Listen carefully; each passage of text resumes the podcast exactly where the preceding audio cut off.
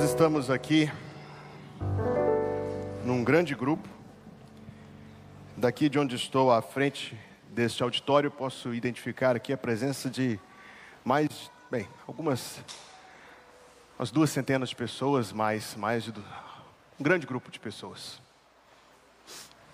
Se eu perguntasse aqui o que cada um de nós tem em comum, seria difícil encontrar um elemento que unisse todos. Se eu perguntasse brasileiros, haveria, certamente há, pessoas aqui que não nasceram no Brasil. Se eu identificasse um dos estados da federação, haveria os demais estados. Time de futebol e partido político, então, nem, nem se toque nesse assunto, porque vai demonstrar ainda mais a diversidade de pessoas que temos aqui nesta casa de oração. Mas se eu perguntar quem aqui tem um, um smartphone, eu tenho certeza que se eu, não, se eu não acertar a totalidade, eu vou acertar a absoluta maioria. Aliás, eu vou fazer a pergunta pelo inverso: tem alguém aqui que não está com o celular aí no bolso, ou na bolsa, ou na mão? Você, Gabriele e Fátima. Viu? Falei que eu ia acertar? Se não a maioria, se não a totalidade, a absoluta maioria. A gente não vive sem esses negócios. A história disso aqui pode ser contada a partir de uma carta que se extraviou e que demorou para chegar. Um homem que era um pintor, Samuel Morse. E se você conhece a história, você já identificou de quem eu estou falando. Estava fora da sua cidade em 1825, portanto, há 198 anos atrás. Ele estava num trabalho, como eu disse, ele era pintor de telas e foi comissionado para retratar um alto dignatário. E enquanto ele estava em viagem para poder cumprir essa tarefa, a sua esposa, pós-parto, faleceu. Nós estamos em 1825. O Brasil só tinha três anos de idade. Então o pai dele escreveu uma carta comunicando ao filho o falecimento súbito da esposa, porém a carta, como eu disse no começo da conversa, se extraviou já demoraria dias para chegar, demorou quatro dias a mais para chegar. Assim que ele recebeu a notícia, espantado, retornou imediatamente para a sua família, mas quando chegou lá já tinha feito culto, já tinha feito velório, já tinha feito sepultamento, a esposa já estava morta e enterrada. A experiência traumática levou esse homem, lembre-se, um artista, levou esse homem a se incomodar profundamente com o gap a demora, o delay que existe entre a comunicação das pessoas. Em 1832, sete anos depois, Samuel Morse estava estudando aquilo que era uma inovação no conhecimento humano na época, eletromagnetismo. E ele que cunhou a ideia, uma vez que aquela experiência de anos atrás tinha sido tão traumática, tão negativa, que poderia se usar o eletromagnetismo para poder encurtar a distância, fazer as mensagens, as mensagens chegarem mais rápida e mais prontamente aos seus destinatários. Eu disse que o nome dele era Samuel Morse, e você que conhece a história já sabe de quem eu estou falando. Ele foi o inventor do código Morse. Você já teve um celular da Nokia? Aí você lembra que o barulhinho que o celular da Nokia fazia quando chegava um SMS? Ele dava três apitos, curtos, dois longos, três. Eu, a gente descreve assim, eu sei que veio na sua cabeça. Pá, pá, pá, pá, pá, pá, pá, pá. Isso é código Morse para SMS. Esse homem genial inventou o código Morse e 1856 foi membro da comissão que colocou o primeiro cabo que atravessou o Oceano Atlântico, ligando Nova York à cidade de Londres, permitindo que mensagens codificadas pelo código Morse fossem enviadas via sinal eletromagnético, atravessando o oceano e chegando com poucos minutos. É impressionante, não é? A partir disso, o mesmo princípio foi aplicado para a invenção dos telefones, anos depois para a invenção do fax, da internet por cabo, do 5G, do Wi-Fi, a carta que levou quatro dias a mais para chegar, é uma das razões por que você tem esse equipamento no seu bolso. E se a gente volta a pensar nesses equipamentos, eu lembro que dez anos atrás, 2013, a gente já tinha smartphones, mas eles eram bem mais limitados do que hoje. Volte mais 10 anos, 2003, e a gente usava uns aparelhos assim, uns trambolhos grandes, pesados, Se você voltar mais 10 anos, em 1993, não tinha absolutamente. E a gente fica se perguntando como é que a gente vivia sem essas coisas. E a verdade é que a gente vivia bem a beça sem essas coisas. Depois que elas foram chegando, a gente desaprendeu a como ficar sem elas, a gente precisa ter, e a verdade é, e isso é, é diagnóstico dos psicólogos, dos psiquiatras do nosso tempo, a separação desses equipamentos em muitas pessoas introduz medo, ansiedade, crises de pânico, porque sentem o, a remoção da comunicação, o afastamento daquele acesso imediato à informação. Afinal de contas, eu estou falando aqui aos seus ouvidos há menos de cinco minutos e talvez sua mão já tenha coçado para poder olhar a tela e ver se tem alguma notificação aí nela. Talvez um ou outro discretamente não resistiu ao desejo da mão de olhar para a tela do celular. Isto porque estamos pensando nessas comunicações entre nós tão importantes entre as pessoas com quem convivemos, as pessoas com quem amamos, mas a escola bíblica de férias que aconteceu este ano fala de uma comunicação muito mais importante, ela já foi declarada aqui. Fala de uma mensagem muito mais importante que não se pode perder. Se você perder um aviso, se você perder uma comunicação inesperada, súbita, talvez haja algum prejuízo na sua vida, não nego isso. Mas se você perder a mensagem que foi o tema da escola bíblica de férias desse ano, você não vai perder algo, você vai perder tudo.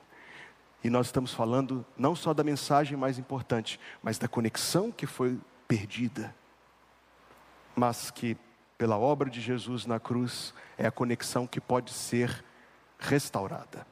Eu vou ler um trecho da palavra de Deus no primeiro livro do profeta Samuel, capítulo 3. Se você tem a Bíblia consigo, se você deseja abrir a Bíblia ou consultá-la, já que eu falei dos smartphones, consultá-la aí no seu celular, mas o texto também vai ser projetado aqui no telão atrás de mim. E nós vamos ler o primeiro livro do profeta Samuel, capítulo 3, a partir do versículo 1.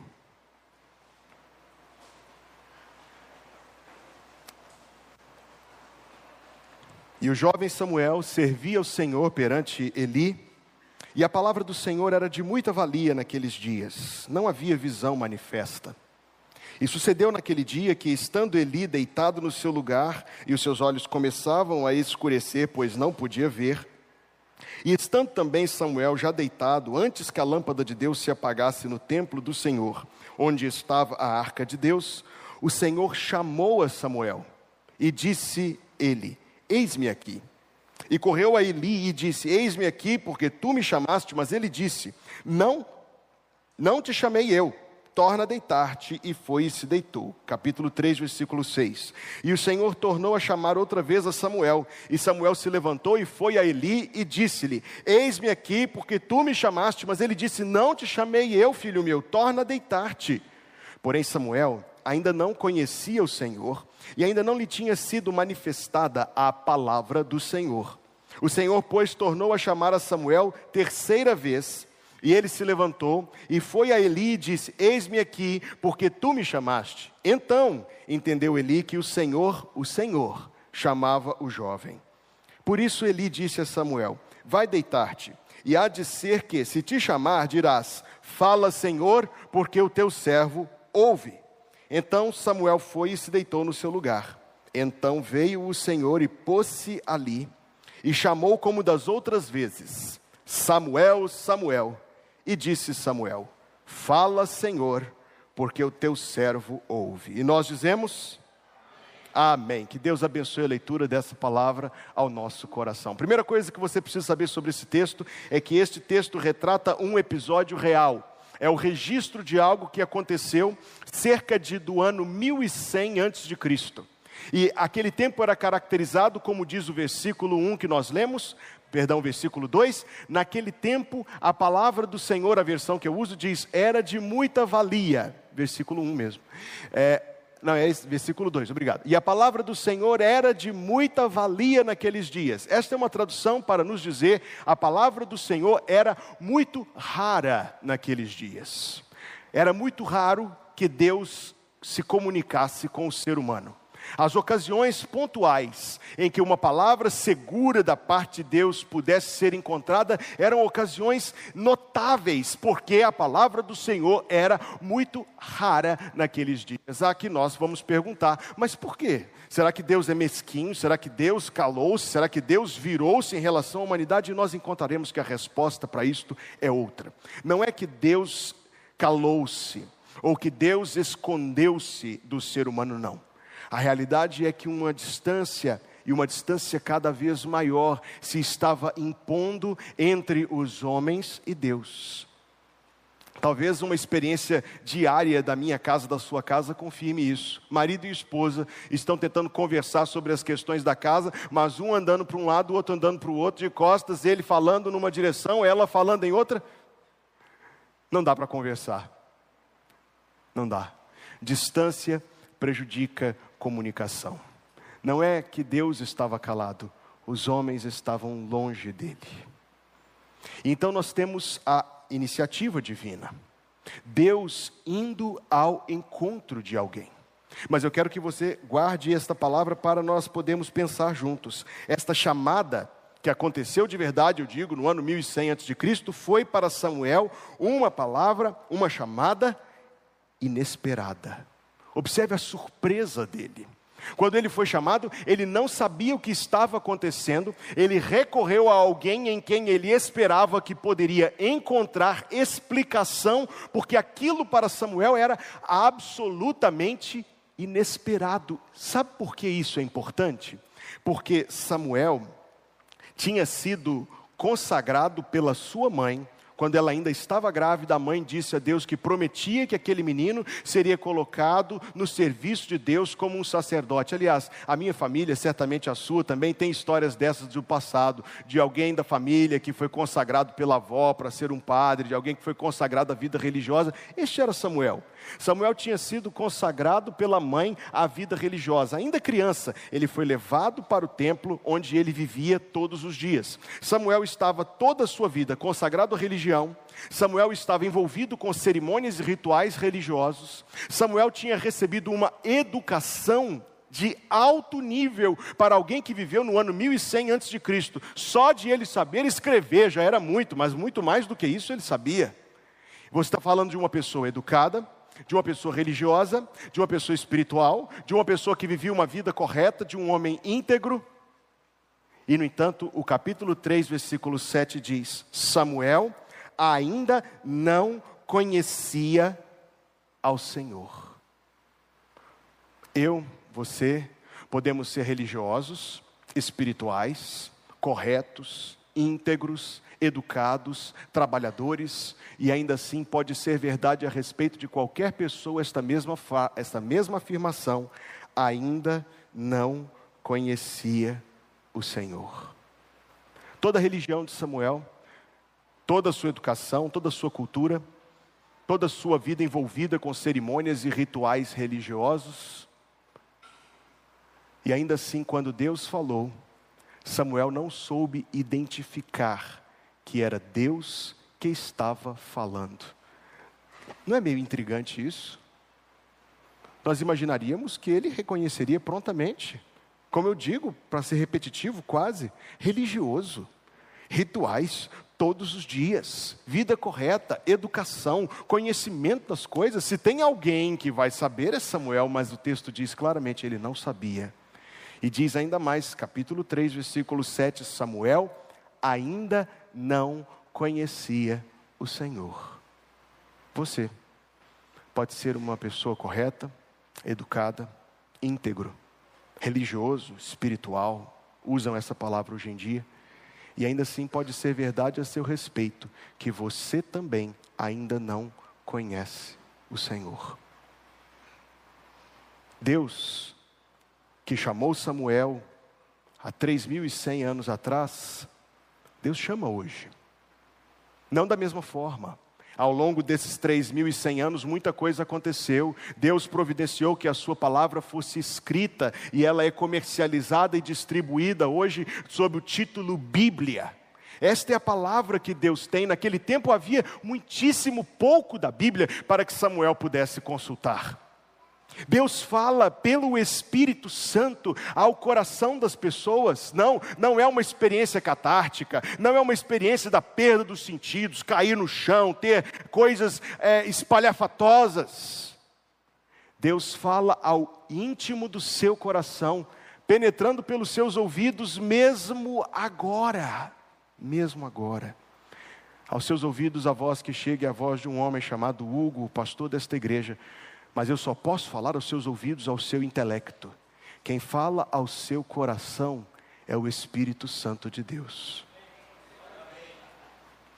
Mas para muitos, como para Samuel, é uma surpresa isso. Algo inesperado.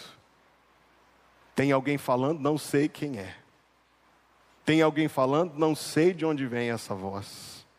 Samuel recorreu a Eli como o texto diz. Eli era como se fosse um pai para ele, Eli era um professor, Eli era um sacerdote religioso, Eli era um homem sábio e experiente e vivido, mas o fato de que o próprio Eli não foi capaz de entender o que estava acontecendo até mais adiante prova de que educação, tradição familiar, tradição religiosa, idade, sabedoria no sentido humano, essas coisas não fazem alguém entender a voz de Deus. A voz de Deus é tão real e viva, amigos. A voz de Deus é tão real e viva que ela não pode ser reduzida nem comparada a essas coisas. Samuel buscava alguém que lhe pudesse explicar o que estava acontecendo, mas veja esse próprio Eli, vivido, sábio, experiente, religioso, mais correto ainda do que Samuel, mestre, entendido de todas as coisas, mas ele próprio não foi capaz de saber que era Deus que estava falando. É como se ele dissesse: Samuel, volta a dormir, não te chamei.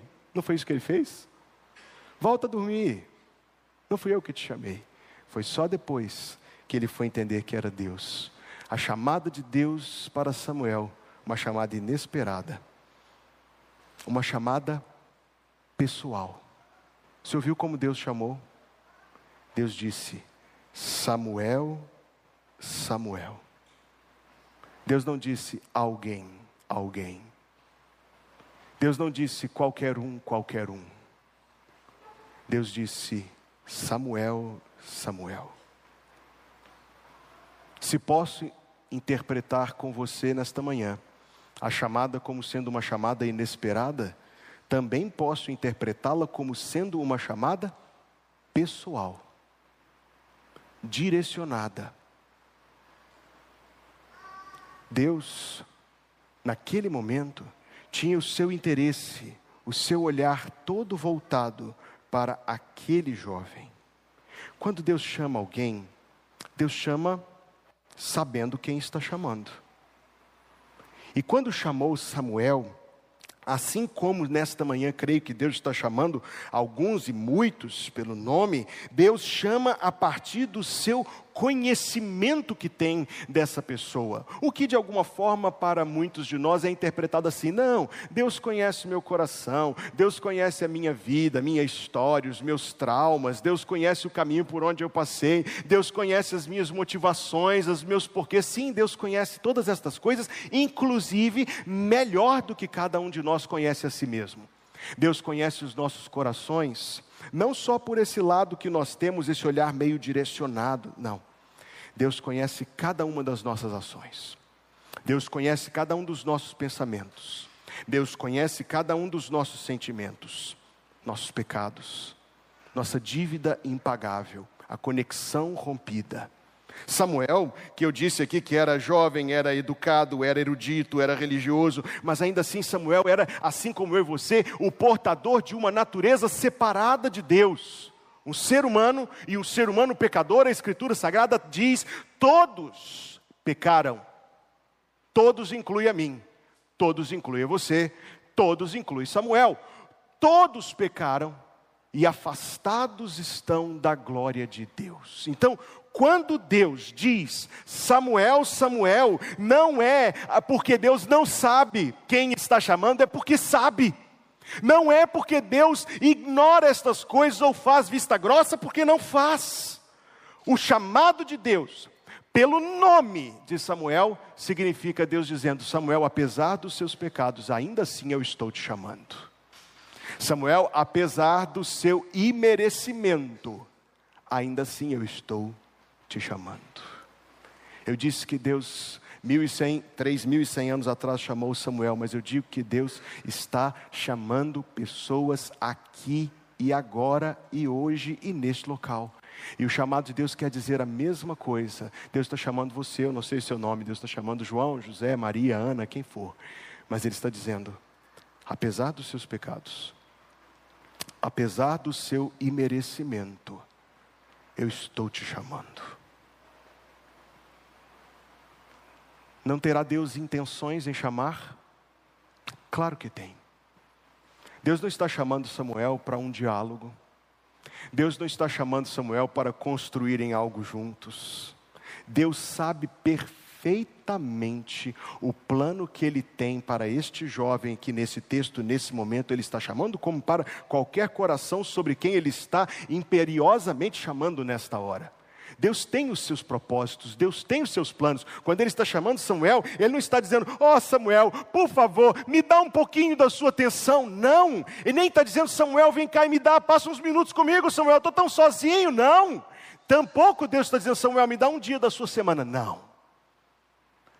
Deus está dando início a um propósito se você conhece a Bíblia, você sabe que daquele dia em diante não foi que Samuel foi usado por Deus para marcar o mundo, porque foi, mas isso secundário. Daquele dia em diante, Deus marcou a vida de Samuel para sempre. Deus entrou na vida dele. Você entendeu o que eu disse?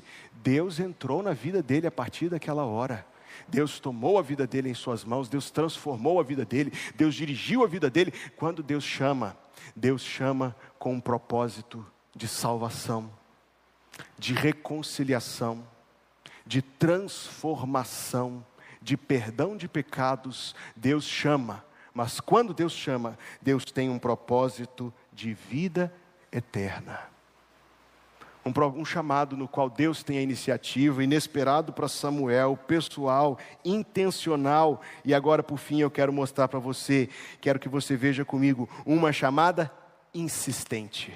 Deus chamou uma vez, Samuel não entendeu. Deus chamou a segunda vez, Samuel não entendeu. Deus chamou a terceira vez, Samuel não entendeu. Deus poderia muito bem ter dito: Olha, chamei, chamei três vezes. E esse cara não quis nada comigo. Mas Deus insistiu ainda mais uma vez. Você sabe que Deus não deixou Samuel dormir aquela noite? Mas o que Samuel ganhou naquela noite valeu para ele muito mais do que uma noite bem dormida. Deus não deixou Samuel dormir.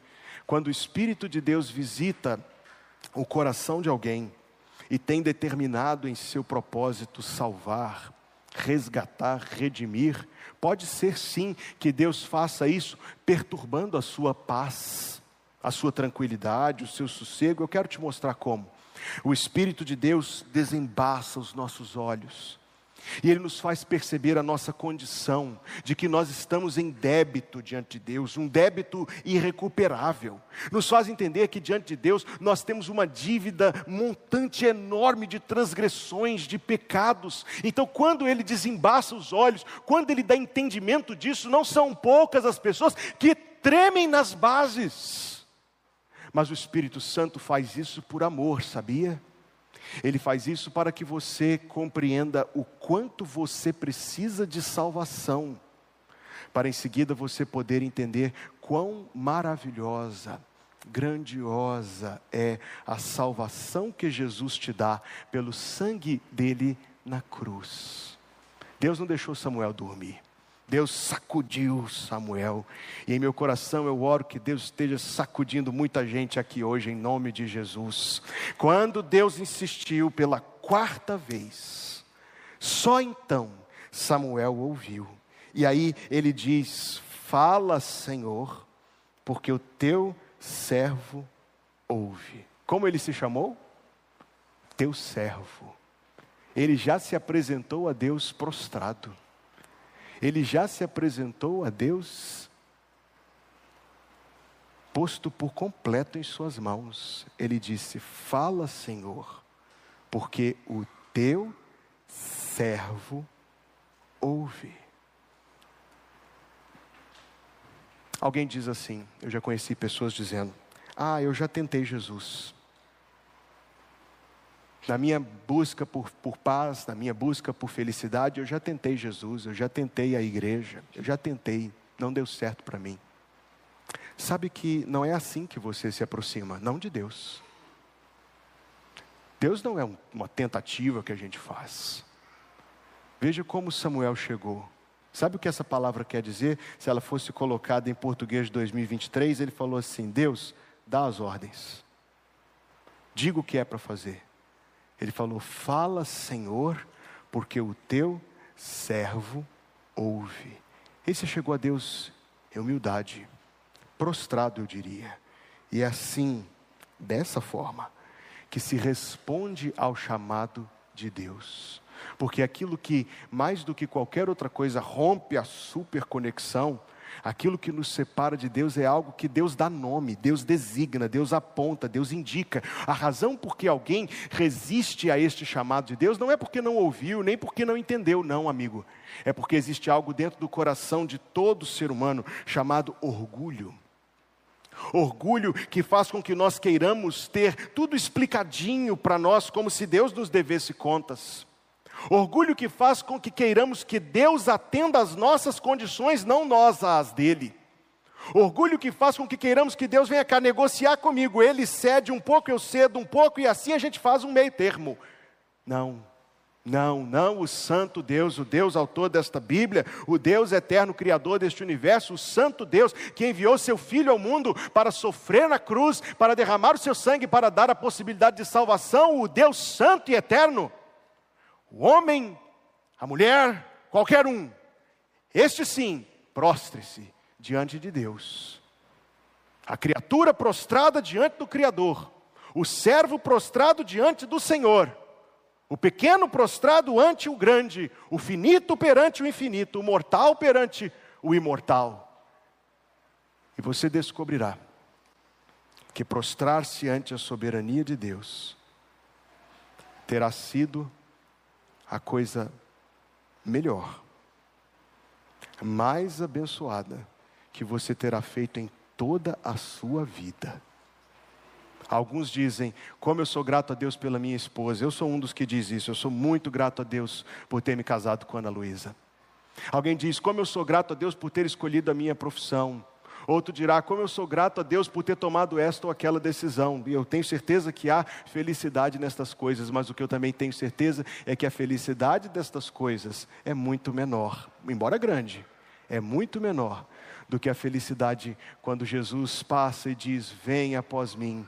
E alguém faz como os discípulos na beira do mar da Galileia e deixa as redes e se levanta para segui-lo. O que nós lemos aqui esta noite, e aqui eu já estou caminhando para o término da minha palavra, é o registro de uma coisa que aconteceu há cerca de 3 mil anos. Mas quando você lê a Bíblia, você percebe que a Bíblia é cheia de chamados como este. Naquela noite, 3.100 anos atrás, foi um chamado muitíssimo direcionado: Samuel, Samuel. Mas o Senhor Jesus também disse um dia: Vinde a mim, todos os que estáis cansados e oprimidos, e eu vos aliviarei. Tomai sobre vós o meu jugo e aprendei de mim, que sou manso e humilde de coração, e achareis descanso descanso para as vossas almas. Um dia ele estava passando na beira do mar da Galileia e estava lá um monte de pescadores e ele disse: Venham após mim. E alguns se levantaram e o seguiram. Ele disse em outra ocasião: Se alguém quiser vir após mim, negue-se a si mesmo, tome cada dia a sua cruz e siga-me. E no, na conclusão da Bíblia, o livro do Apocalipse, capítulo 3, versículo 20, ele direciona e direciona a uma igreja. Ele diz: Eis que estou à porta e bato. E se alguém ouvir a minha voz e abrir a porta, eu entrarei e cearei com ele e ele comigo. Perceba que a Bíblia pode ser dita como o livro no qual Deus está chamando as pessoas que venham até Ele. Veja que está escrito, sabia disso? Que Deus estende as mãos todos os dias, não implorando, mas convidando a ponto de a Escritura nos dar o seguinte conselho: se hoje você ouvir a voz de Deus, não endureça o seu coração. Esse conselho não é meu. Este texto que eu citei é Hebreus capítulo 3, versículo 7, e diz que quem diz isso é o Espírito Santo. Assim diz o Espírito Santo: Se hoje ouvirdes a sua voz, não endureçais os vossos corações. Amém.